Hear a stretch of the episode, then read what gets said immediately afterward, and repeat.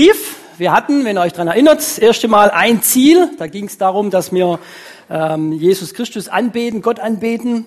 Dann ein Team zusammen, ein Team, trotz deutlicher Unterschiede, die es in Korinth, aber auch bei uns gibt. Dann ein Glaube an den einen gekreuzigten Gott, Jesus Christus. Und heute eine Vision. Und natürlich denken wir jetzt eine Vision, naja, jetzt wird er wahrscheinlich wieder 2020 irgendwas davon erzählen, aber das werde ich nicht. Es geht auch nicht um unseren Slogan, Gott erfahren, begeistert leben. Ja, da als die Logos da noch hingen, ja, hat man das mal vor Augen, wir bauen ja gerade schon ein bisschen um. Sondern es geht heute eher darum, was steckt eigentlich dahinter? Warum machen wir uns eigentlich die ganze Mühe, investieren, beten, bringen uns ein, machen ein riesen Reformationsfest, hätten auch einen kleinen Gottesdienst machen können, hätte auch gereicht. Warum eigentlich? Und hören wir mal, was Paulus zu den Korinthern sagt. Was soll denn eigentlich die Vision sein von uns Christen? Oder anders formuliert, klar, das Ziel ist, zusammen einmal Jesus Christus anzubeten, aber was machen wir eigentlich auf dem Weg dorthin? Ich lese mal vor. Ein bisschen längere Passage, aber man kann auch Gottes Wort mal einfach mal wieder genießen. Ich bin also frei und von niemanden abhängig. Aber um möglichst viele für Christus zu gewinnen, habe ich mich zum Sklaven aller Menschen gemacht. Damit ich die Juden für Christus gewinne, lebe ich wie ein Jude. Wo man alle Vorschriften des jüdischen Gesetzes genau befolgt, lebe ich auch danach, obwohl ich nicht mehr an sie gebunden bin. Denn ich möchte auch die Leute gewinnen, die sich dem Gesetz unterstellt haben.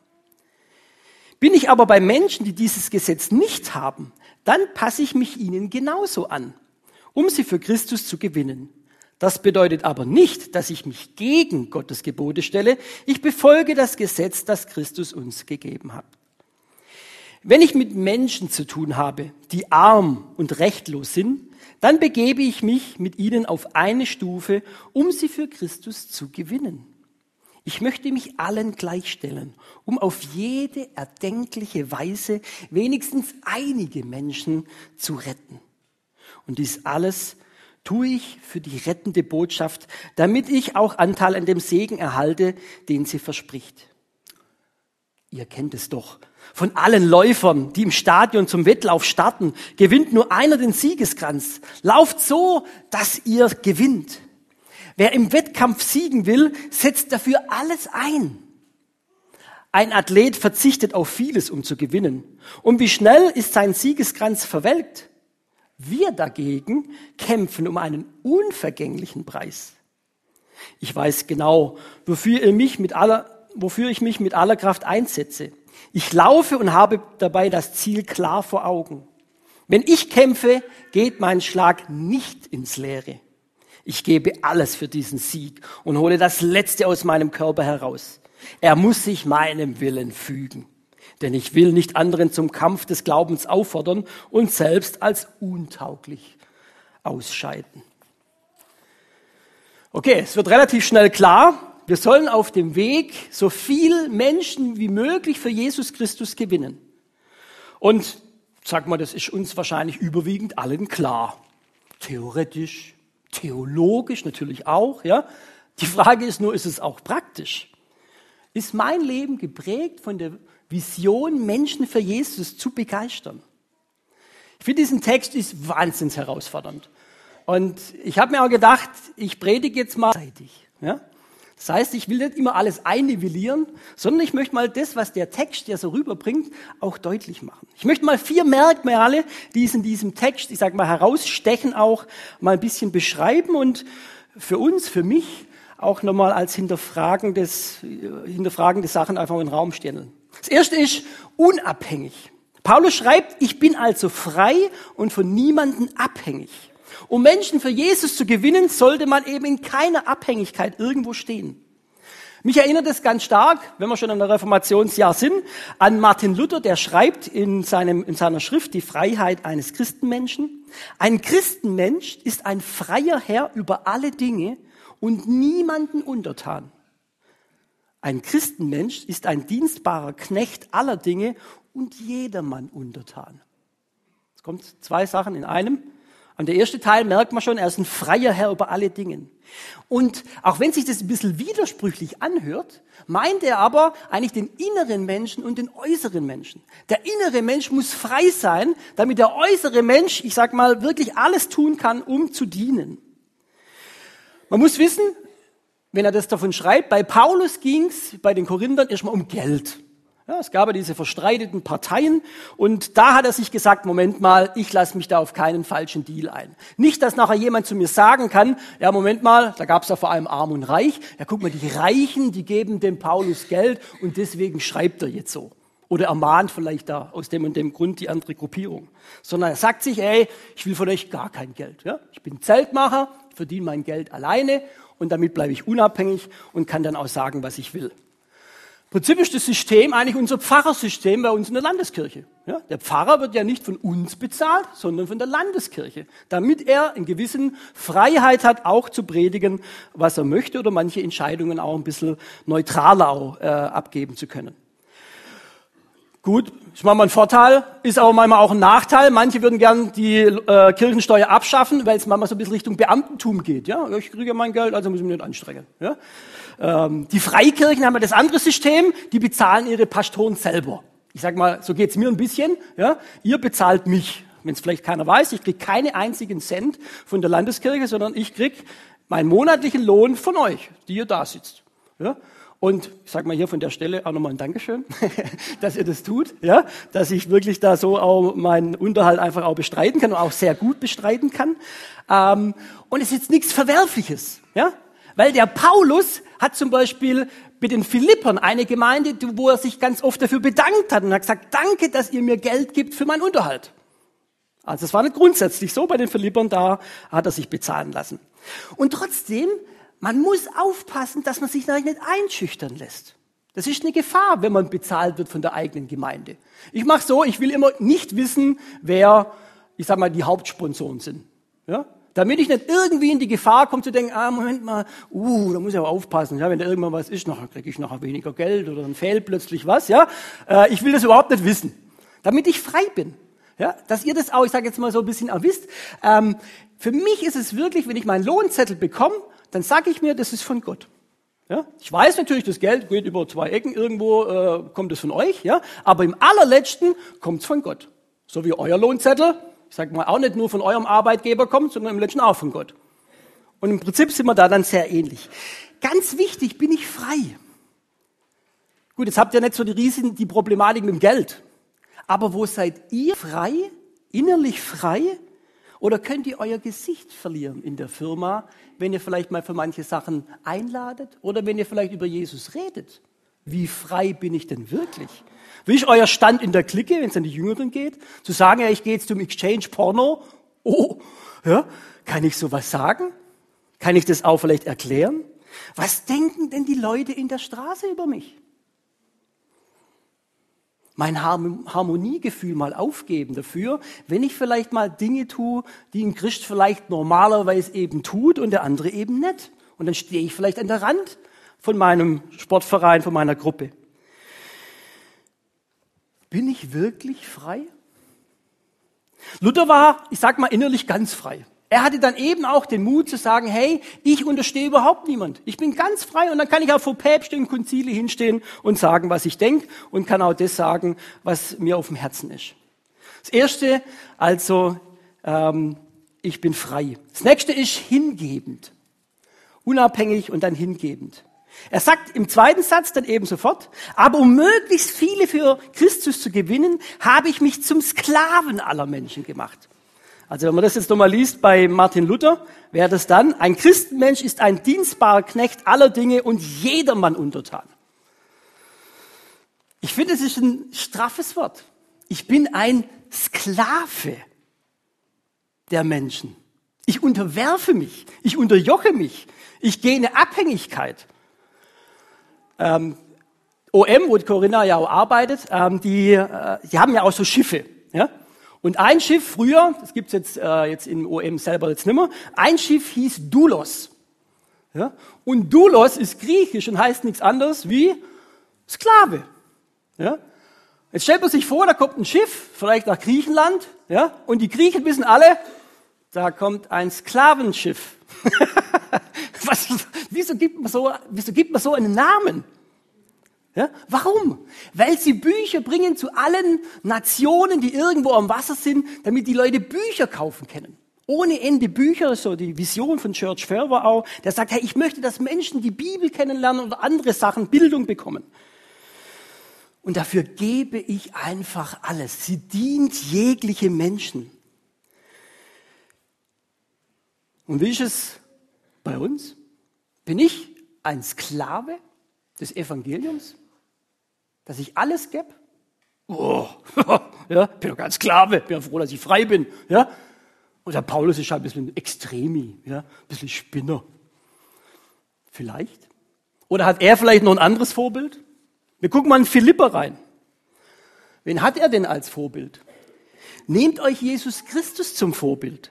Obwohl er in jeder Hinsicht Gott gleich war, hielt er es nicht selbstsüchtig daran fest, wie Gott zu seinem, äh, wie Gott zu sein. Nein, er verzichtete darauf und wurde einem Sklaven gleich. Er wurde wie jeder andere Mensch geboren und war in allem ein Mensch wie wir. Er erniedrigte sich selbst und tiefer und war Gott gehorsam bis zum Tod, ja zum schändlichen Tod am Kreuz.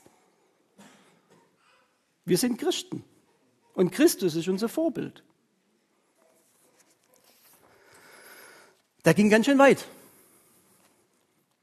Ich bin echt ins Nachdenken gekommen, wenn du so die Predigt schreibst und natürlich kennst du den Text und lalala, ja, irgendwo. Und dann bleibst du an diesem Ding hängen, ein Sklave. Oder bin ich nicht eher ein Herr, der so guckt und kontrolliert, dass alles funktioniert? Aber ein dienendes Herz, wo sich wirklich den Menschen unterstellt, nicht auf das Seine schaut, nicht falsch verstehen. Natürlich genießt auch das Leben. Das kommt auch an anderen Stellen. Ja? Aber ich frage mich manchmal, darf man heute eigentlich noch über 100% Hingabe überhaupt predigen?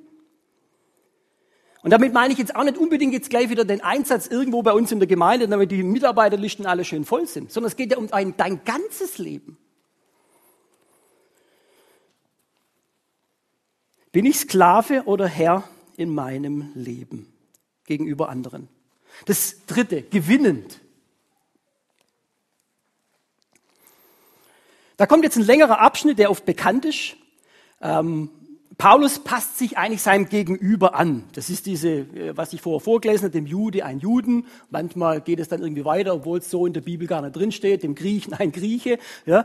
Ähm, aber da geht es vor allem darum, dass er sagt, hey, ich möchte den Menschen irgendwo so weit entgegenkommen. Vers 22 drückt es eigentlich am besten nochmal aus, so zusammenfassend auch, wo er sagt, ich möchte mich allen gleichstellen, um jede erdenkliche Weise wenigstens einige Menschen zu erretten. Und da werde ich dem Juden ein Jude und dem Griechen ein Grieche, dem Stühlinger ein Stühlinger, dem Wutöschinger ein Wutöschinger und dem Wutachtäler ein Wutachtäler und dem Schwaben ein Schwaben. Oder dem Baal, ja. Und das ist im letzten eigentlich die Grundlage für jede Mission, andere für Jesus zu gewinnen. Und das ist auch das Futter für unser Gemeindelogo, sage ich jetzt mal. Gott erfahren, begeistert leben. Das sollen die Leute spüren. Das sollen sie merken, ah, okay. Oder auch unsere Vision 2020. Es geht dabei vor allem darum, Verlorene zu retten und ihnen so weit wie es irgendwie geht entgegenzukommen, dass wir kein, dass sie keinen Anstoß nehmen. Und eigentlich jegliche Gemeindearbeit trägt diesen Kerngedanken. Sind wir auf Augenhöhe mit den Menschen, die wir erreichen wollen? Leo Bicker, der hat so einen netten Satz geprägt, der hat gesagt, der Köder muss dem Fisch schmecken nicht dem Angler.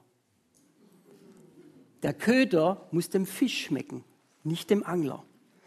Und wir machen es auch so. Und ich freue mich auch über alles, wo auch sich was bewegt. Ich sage jetzt mal Zeltlager. Ja? Dieses Jahr Zeltlager, über 60 Kinder. Hey, ich könnte ausrasten, so cool finde ich das. Ja? Super genial. Aber wir haben ein bisschen was verändert, nämlich die Einladestrategie. Ja? Früher haben wir einfach eine Jungschar eingeladen und die, wo zuerst da waren, dann war die Jungschar, dann war das Zeltlager halt voll. Ja? Und es hat dann irgendwann mal, haben wir gemerkt, nachdem wir auch mal, wie lange mal 20 Kinder mal gehabt oder 30 knapp irgendwo, ja, haben wir gemerkt, hey, irgendwas läuft nicht mehr. Wir haben gar nicht mehr so viele Kinder bei uns in der Gemeinde. Wir haben kleinere Familien. Früher hat da jeder vier, fünf Kinder gehabt, ja. Und jetzt? Und dann haben wir gesagt, wir wollen auch in den Schulen einladen. Wir wollen auch irgendwelche sonstige Leute irgendwo einladen, wo wir rechts und links kennen. Und es ist egal wie viel. Und dann platzen wir halt aus alle Nähte. Und ich freue mich, dass es dieses Jahr so war, dass wirklich knallevoll war. Eine andere Form wählen, vielleicht auch zum Einladen. Oder wenn ich dran denke, unsere Kinderclubs, wo wir haben. Dass wir sagen, wir arbeiten zum Teil, zum Beispiel in Stühlingen, zum Beispiel jetzt nicht alle, aber in Stühlingen zum Beispiel arbeiten wir viel mit Medien, mit irgendwelchen Videoclips oder sonstige Dinge. Aber auch die anderen Kinderclubs äh, haben oftmals PowerPoint und sonstige Dinge. Warum machen wir das? Ging doch früher auch alles ohne. Ja, stimmt.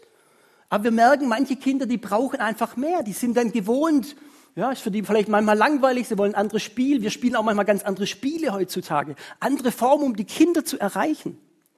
Konfi. Hey, wie einfach könnte ich mir's machen? Ja?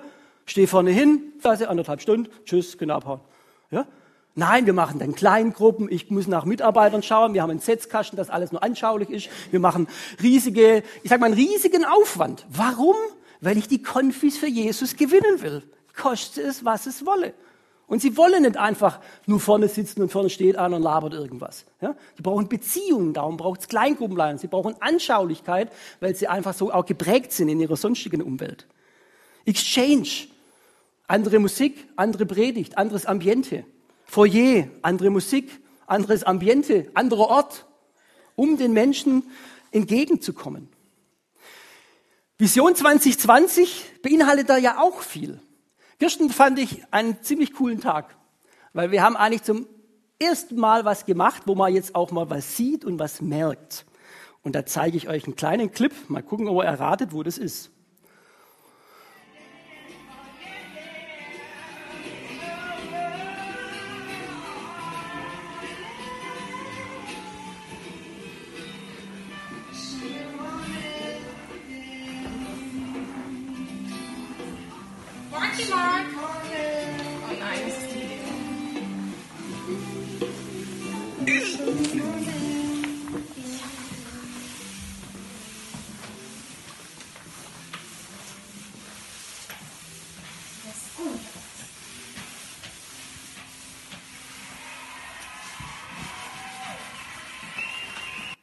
So, erraten, wo das ist?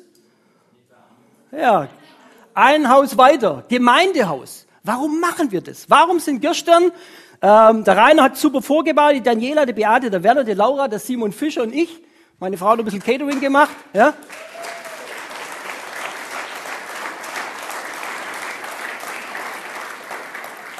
Warum hängen die sich zwölf Stunden rein, um das Gemeindehaus umzustreichen? Weil uns langweilig ist? Weil wir sonst nichts zu tun haben? Ja?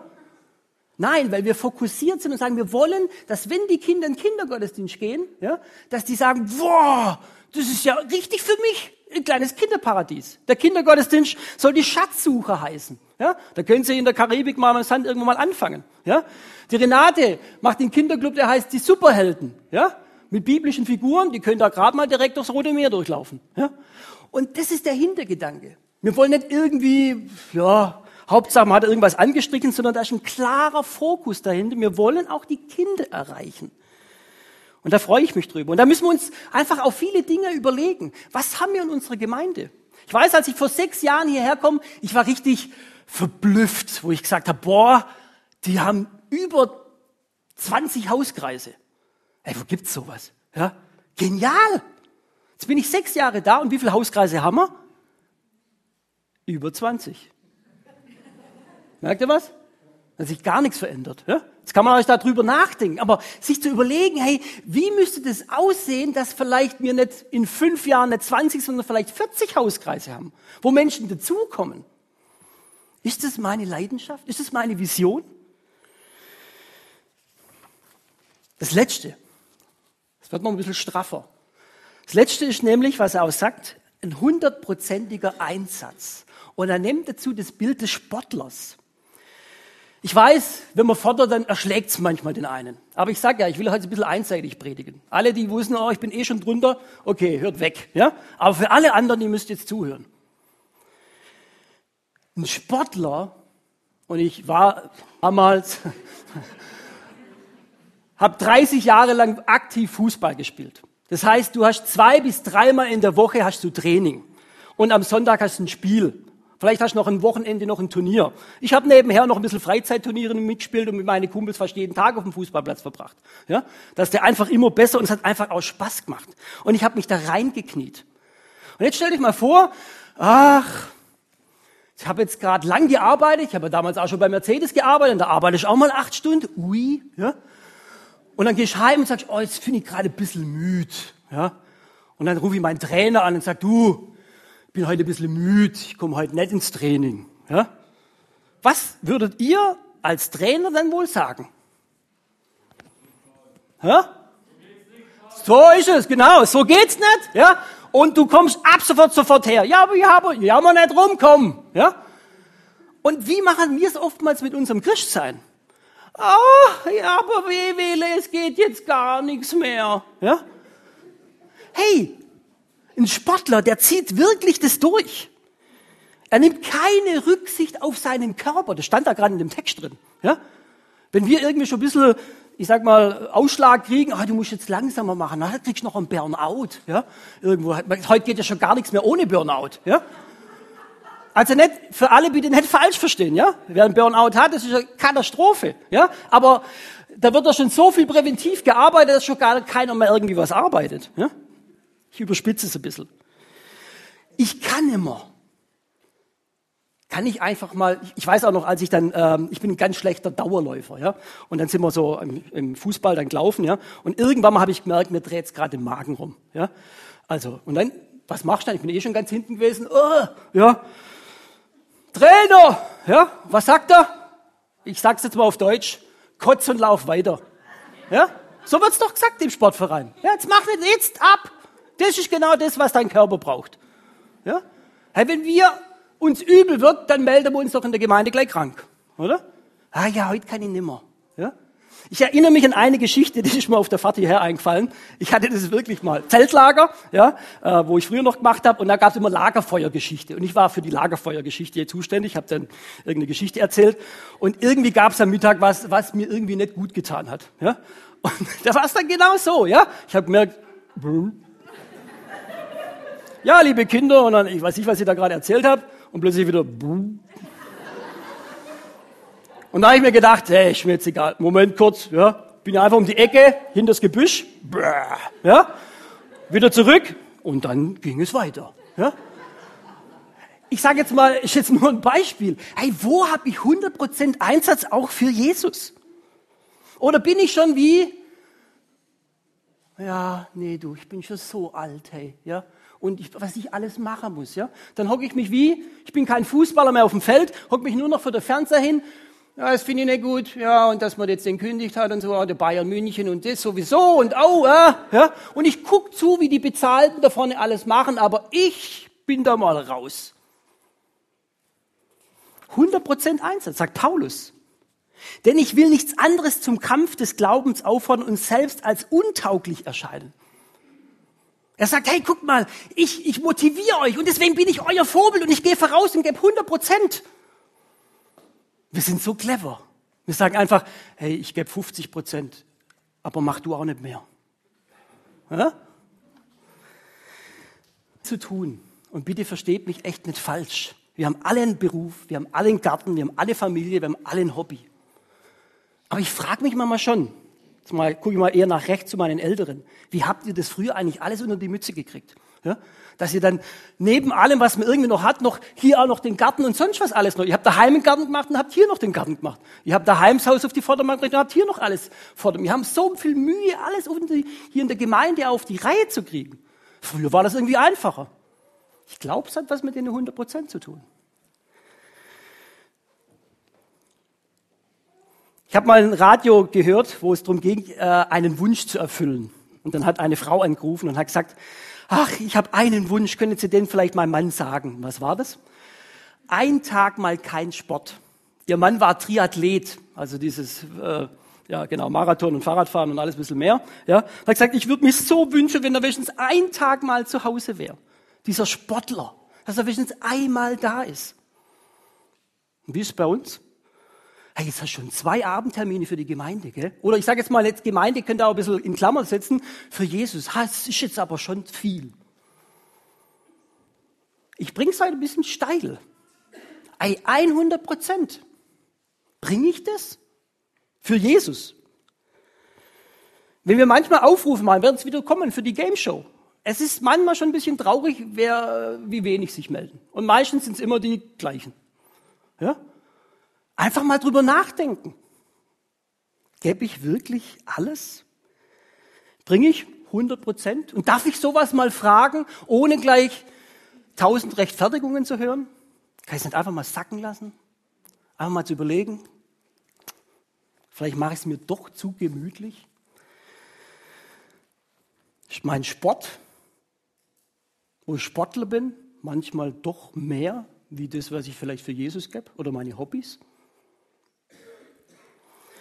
Ich habe am Schluss so eine Geschichte, die fand ich urkomisch. Ich habe ja früher auch eine Jugendarbeit geleitet und dann ging es natürlich irgendwann mal um das Thema Alkohol auch. Ja? Da ging es darum, hey, also darf man jetzt ein Bier trinken als Christ oder nicht? Dann habe ich gesagt, natürlich darf man als Christ auch mal ein Bier trinken, ein gewisses Alter sollte man noch nicht haben, ja, und dann kann man auch ein Bier trinken. Gut. Dann haben sich meine Jungs, die so bei mir in meiner kleinen Gruppe waren, haben gesagt, okay, cool. Am Wochenende hat nämlich der Pascal seinen 18. und du bist ja eingeladen, ja, ich weiß nicht, was sie sonst gemacht hätten, ja, äh, und dann nur, dass wir das halt wissen. Habe ich gesagt, also gut, alles kein Problem. Ja, dann bin ich gekommen, stand natürlich schön, das Rämle da, ja, irgendwo und dann drum drum ging, Geburtstag anstoßen, hat dann jeder so Fläschle rausgenommen und alle so, haha, ja, so wir dürfen als Christen auch mal ein Bier trinken, hahaha, ja. Und ich denke, oh, ja. Alle haben ein Bierchen getrunken, außer einer. Der war bei mir gar nicht in der Jugendarbeit. Der war nicht mal Christ.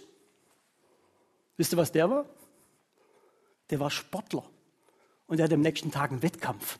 Ja? Und er hat sich gesagt, ihr könnt es ja machen, wie ihr wollt hier. Ja? Aber ich habe morgen einen Einsatz. Und da werde ich jetzt kein Alkohol trinken, weil mir ist der Sieg nämlich wichtiger. Und ich fand es spannend irgendwo. Wir Christen, wir kämpfen manchmal um dies und jenes und darf ich das und darf ich dies und ich das und das. Ja? Und vergessen am Schluss eigentlich das eigentliche Ziel, um was es eigentlich geht. Menschen für Jesus zu gewinnen gebe ich 100 Prozent. Bin ich unabhängig? Bin ich hingegeben? Bin ich gewinnend? Und gebe ich einfach 100 Prozent.